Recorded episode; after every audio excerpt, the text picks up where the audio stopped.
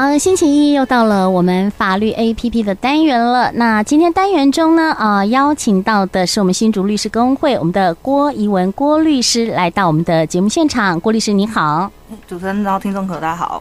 好，今天呢我们要谈的议题哈，跟时事哈非常的接近啊、呃，就是这个法律如何接住性犯罪的受害人。首先啊，最近这个 Me Too 事件啊哈，大家吵得沸沸扬扬。那先请这个律师来解释一下哈，这个。近期的这个 Me Too 事件是什么？哎，好，那其实 Me Too 运动它的一个掀起，主要原因是源自于国外啦，就是美国知名电影制作人哈维温斯坦，他在二零一七年的时候啊，被美呃国的纽约时报、纽约客杂志报道说他有一些呃性骚扰跟性侵害的事件。那当时就有许多受害者选择勇敢的站出来去讲述这样子过去自己曾经有过类似的经验，那并且以 Me Too 这样子的一个标签作为社群软体上发文的一个主题。那台湾其实虽然很早在二零一八年就有用 Me Too 为标题发表的文章啦。但是真的受到大众的一个重视，并且在社会上引起关注，我想应该是最近这几个月的事情。嗯、是哈，最近就吵得沸沸扬扬，只要打开电视都可以看到这些事件哦。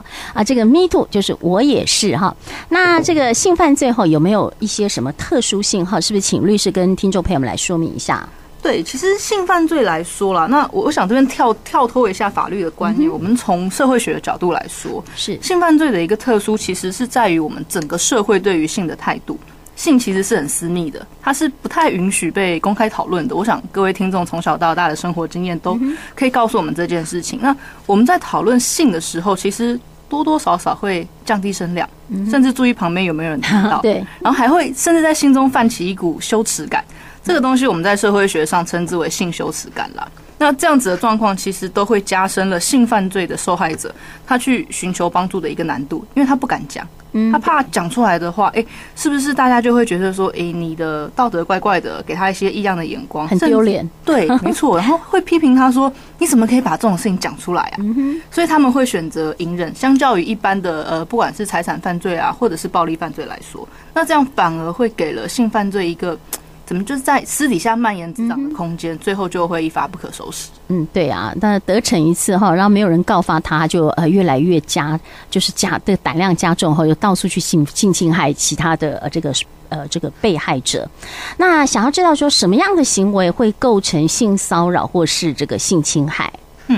嗯。我们刚刚提到，就是呃，从社会学的角度来说，性犯罪会跟性有关嘛？那性的特殊性。那回过头来讲，以法律人的角度来看，最近的事件，就是什么样子的行为才会去构成这个性骚扰或是性侵害？那当然，法条上面是有一些特别的规定的，比如说像是性骚扰防治法跟性侵害犯罪防治法这两部特别法。那我们先讲，就是性骚扰防治法第二条，它其实有规定，就是说对他人违反其意愿。而与性或性别有关的行为，并且可能会就是说，诶，你如果顺服我的话，那你就可以获得或是减少或是损损失一些工作的机会、工作啦、教育等等。简单来说，就是以性为一个对价条件，你不怎么样，我就怎么样，或是你不怎么样，我就不让你怎么样。那另外一种就是以展示或播送文字、图片相关这种影像的，会以歧视、侮辱的言行，甚至用其他的方法，然后损害了这个人的人格尊严，让他害怕、感受到敌意或是冒犯。或是不当影响他的工作、教育、训练等等，这样子影响他的一个生活。那性侵害当然会比较严重，它其实是规范在刑法当中有很多相关的一些，甚至是涉及到性交这样子的一个状况。对，这些都会规范在我们的法律当中。嗯，是。好，那呃，刚刚是讲的是性骚扰哈，就是有有刚刚呃律师所解说的。那性侵害防治哈，这个性侵害的呃这个触犯的这些呃刑法，是不是也跟听众朋友们来解释一下？OK。那关于性侵害防治法里面第二条，其实就有提到，它会只说你涉及到刑法的一些特别的犯罪，比如说像是二二一条到二二七条这边我们常常听到的强制性交、强制猥亵，然后趁机性交与未成年人性交或猥亵，那还有二二八条的权势性交。二二九条的使他人误信为自己的配偶而为性交，那还有就是三百三十二条的强盗性交跟海盗性交，还有后面三百四十八条的掳人勒赎性交，这些都是在刑法当中有特别去做规范的关于性侵害的犯罪。嗯，是。好，那我们刚刚律师有提到这个性骚扰了哈，有一些呃，比如说呃。就是呃不顺从我，我就要怎么样哈？你不怎么样，我就要怎么样？刚刚哎，这样讲起来，这个定义感有一点点模糊啊。那是不是可以再详细再呃跟我们说一下？嗯，我想这也是最近 Me Too 事件一个比较关键，大家会去问的问题，就是因为性侵害，我们刚刚提到，其实在刑法当中有很多的规范啊，会比较清楚。可是性骚扰，大家就会觉得说，哎。到底什么叫做违反他人意愿而与性或性别有关的行为？那我可能对他根本没有所谓的性方面的意思，我就是开开玩笑啊，讲讲黄色笑话，打打嘴炮，这样子不行吗？所以呃，在回答这个问题之前啦，我想先再举两个法律对于性骚扰的定义，我们试着看看法律有没有办法给我们更明确的答案。对，就除了刚刚提到的这个性骚扰防治法之外，台湾其实还有一些关于性别的法律，比如说像是性别工作平等法第十二条。他就有在讲说，本法所称的性骚扰，就是受雇者在执行职务的时候，任何人以性要求或是具性意味或者性别歧视的言辞或行为，对其造成敌意、胁迫或是冒犯的工作环境，导致侵犯了或是干扰他的人格尊严、人身自由，甚至影响他的工作表现。那第二个是雇主对于受雇者或求职者为明示或暗示的性要求。具有性意味或性别歧视的言辞或行为，作为这个劳务契约的成立、存续、变更、分发，简单来说就是工作条件上面的一些改变了的一个交换条件。这是在性别工作平等法上。那我们在学校里面也有类似的法律，就是性别平等教育法，它也有讲到性骚扰。它是说符合下列的情况，但是未达性侵害，就性侵害是刑法，刚刚我们有提到的。他说，以明示或暗示的方式从事不受欢迎，而且是具有性意味跟性别歧视的言辞或行为，导致影响这个他人，基本上是学生的一些人格尊严、学习或是工作之机会或表现者。再来，或者是说呢，你以性或是性别有关的行为，作为自己或他人获得、丧失或是减损学习或工作有关权益条件者。从这些法律的规定，其实我们可以看得出来啦，性骚扰它的方式是不限于明示或是暗示。基本上只要是跟性意味或性别歧视相关的言行，让接受者感到 我被冒犯了，或者是敌意，甚至是被威胁这样的感受，进而影响到他的工作啊、生活环境，其实就有可能会成立性骚扰。嗯，是哈，就是让我觉得不舒服了，好，就是对方让我不舒服，哎，就好像有点性暗示，那这些都算性骚扰。是，我们 可以对简单这样讲。对啊，那难怪最近哈，这个呃一件一件哦，一波一波层出不穷哈，这些性骚扰的这个案件。那我想哈，谈到这个，那律师有没有一一些哦关于性骚扰的具体案例跟大家来分享一下？嗯，首先我还是要强调了，因为每个个案的状况都不一样。我们刚刚提到的定义可能会让有些听众觉得哇，怎么这么的，好像这么容易就会动辄得咎。但其实我们都还是会用具体的个案去做一个判断，只是大家心中可能要把这个尺拿得比较紧一点。那举一个过去曾经发生过的例子来说，曾经有一位是具有双性生理特征的劳工，他出生的时候父母在身份证上将他登记为生理男性，可是长大之后他的心理认同是女性的，但他并没有去做一个身份证的更改了。后来他到某一间饭店去应征这个柜台人员，他就有对招募的经理说明自己的状况，因为那个呃申请的时候上面要填写性别，那经理的回复是说，诶，这样子的话你要告诉所有的同事。你现在呃有这样子的情形，而且只要有一个人不能接受，你就必须要离职。那其中一位经理在这位劳工向请他同事公开说明的场合中，甚至在一旁跟其他的同事说：“诶，那诶，其他同事你们要看我穿女装的样子吗？”所以用这个案例来说，这经理他也是讲说：“诶，我就只是开开玩笑，我没有那个意思。”可是法院最后会认为，具有双性特征，它其实是一件很私密的事情，而且与柜台工作人员这个工作是没有关系的。那饭店经理这样子要求劳工。公开向所有的同事说明他的状况，而且同时在旁边讲出“那你们要看我扮女装的样子吗？”都是没有道理的要求，而且等于是要劳工去揭露他自身性别的一些隐私的状况，去作为这个劳务存续的交换条件，违背了这个劳工的个人意愿，而且确实造成了这样子一个敌意的工作环境，而且跟性有关，所以就构成了性骚扰。是，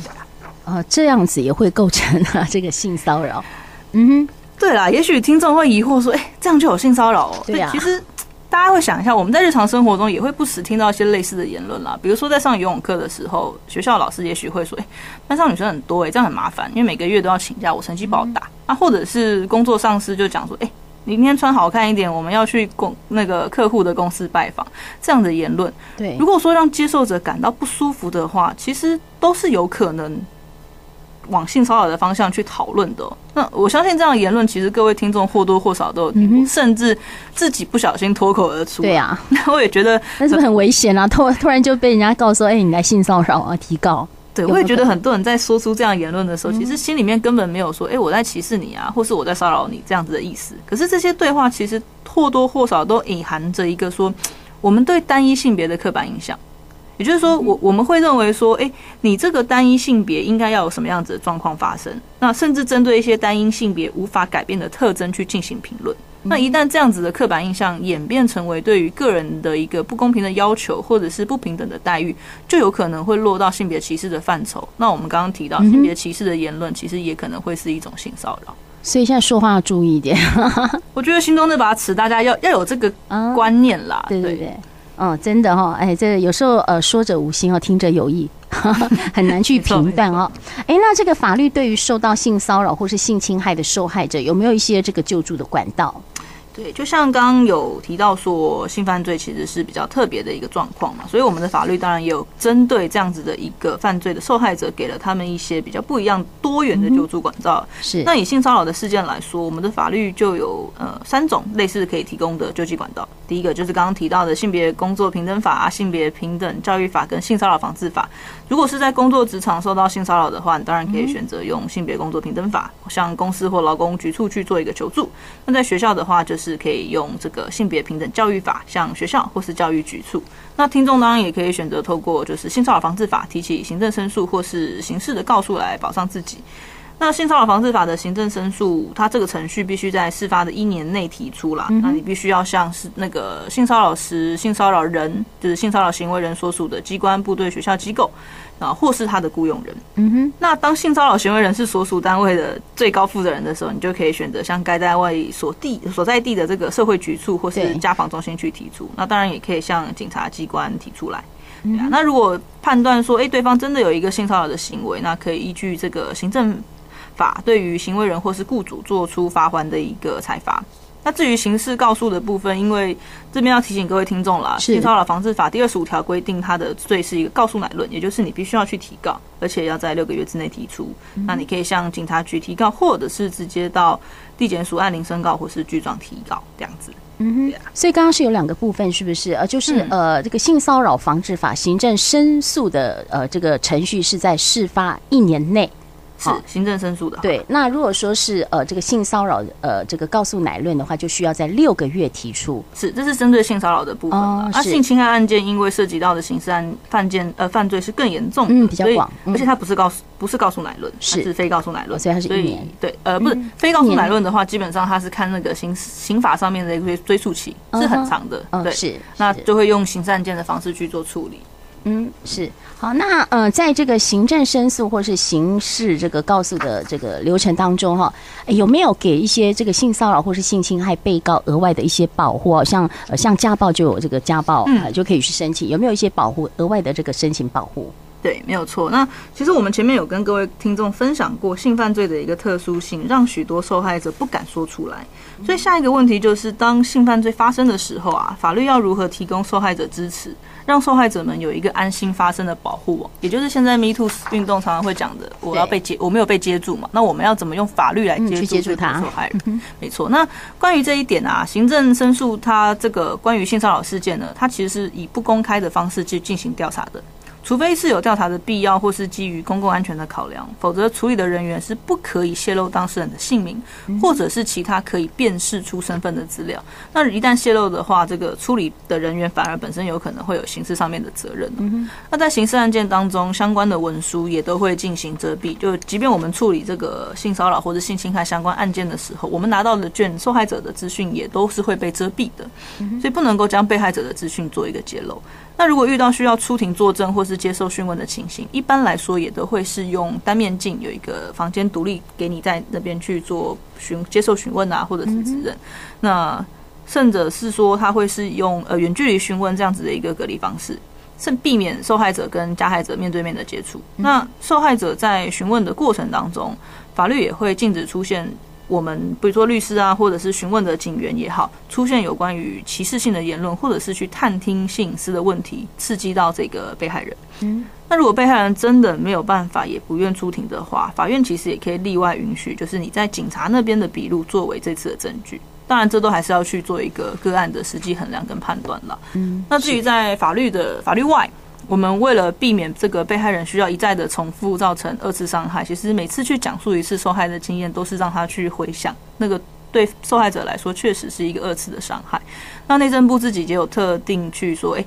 特立一些保护被害人的行政命令，比如说应该要一次做完笔录，我不要让他一讲再讲。那要派社工陪同，呃，陪同全程的陪同。那医疗机构也应该要负责通报，也就是如果今天有一个受害者到了医院去说，我刚刚这个伤势是有人侵害我，或者有什么样的状况，医疗院所那边其实要负起一个通报的，有一个通报流程学会开启了。对，那根据各社工单位的不同，它也是会，也是会有一些心理师的专业协助，来帮助这个当事人走出这样子心理上面的一个阴霾。嗯嗯，是。好，那针对我们今天探讨这个哈 Me Too 事件，就是法律要怎么去接住性犯罪的受害人？我们的郭律师有没有其他需要跟听众朋友们做补充的？我觉得现在的事件，其实就我个人的立场来说，它是一个呃，Me Too 运动其实是鼓励大家把这件事情讲出来，嗯，站出来。那对，讲出来之后，也许大家会觉得说，嗯，我讲出来没有用，但就单纯就刑事责任，像我们刚刚提到，有可能一年啊，或者是六个月这样的一个时时限的限制，或者是啊，我没有证据，我讲出来。可是其实这样子的一个风气是鼓励大家把这件事情说出来的时候，我觉得多多少少。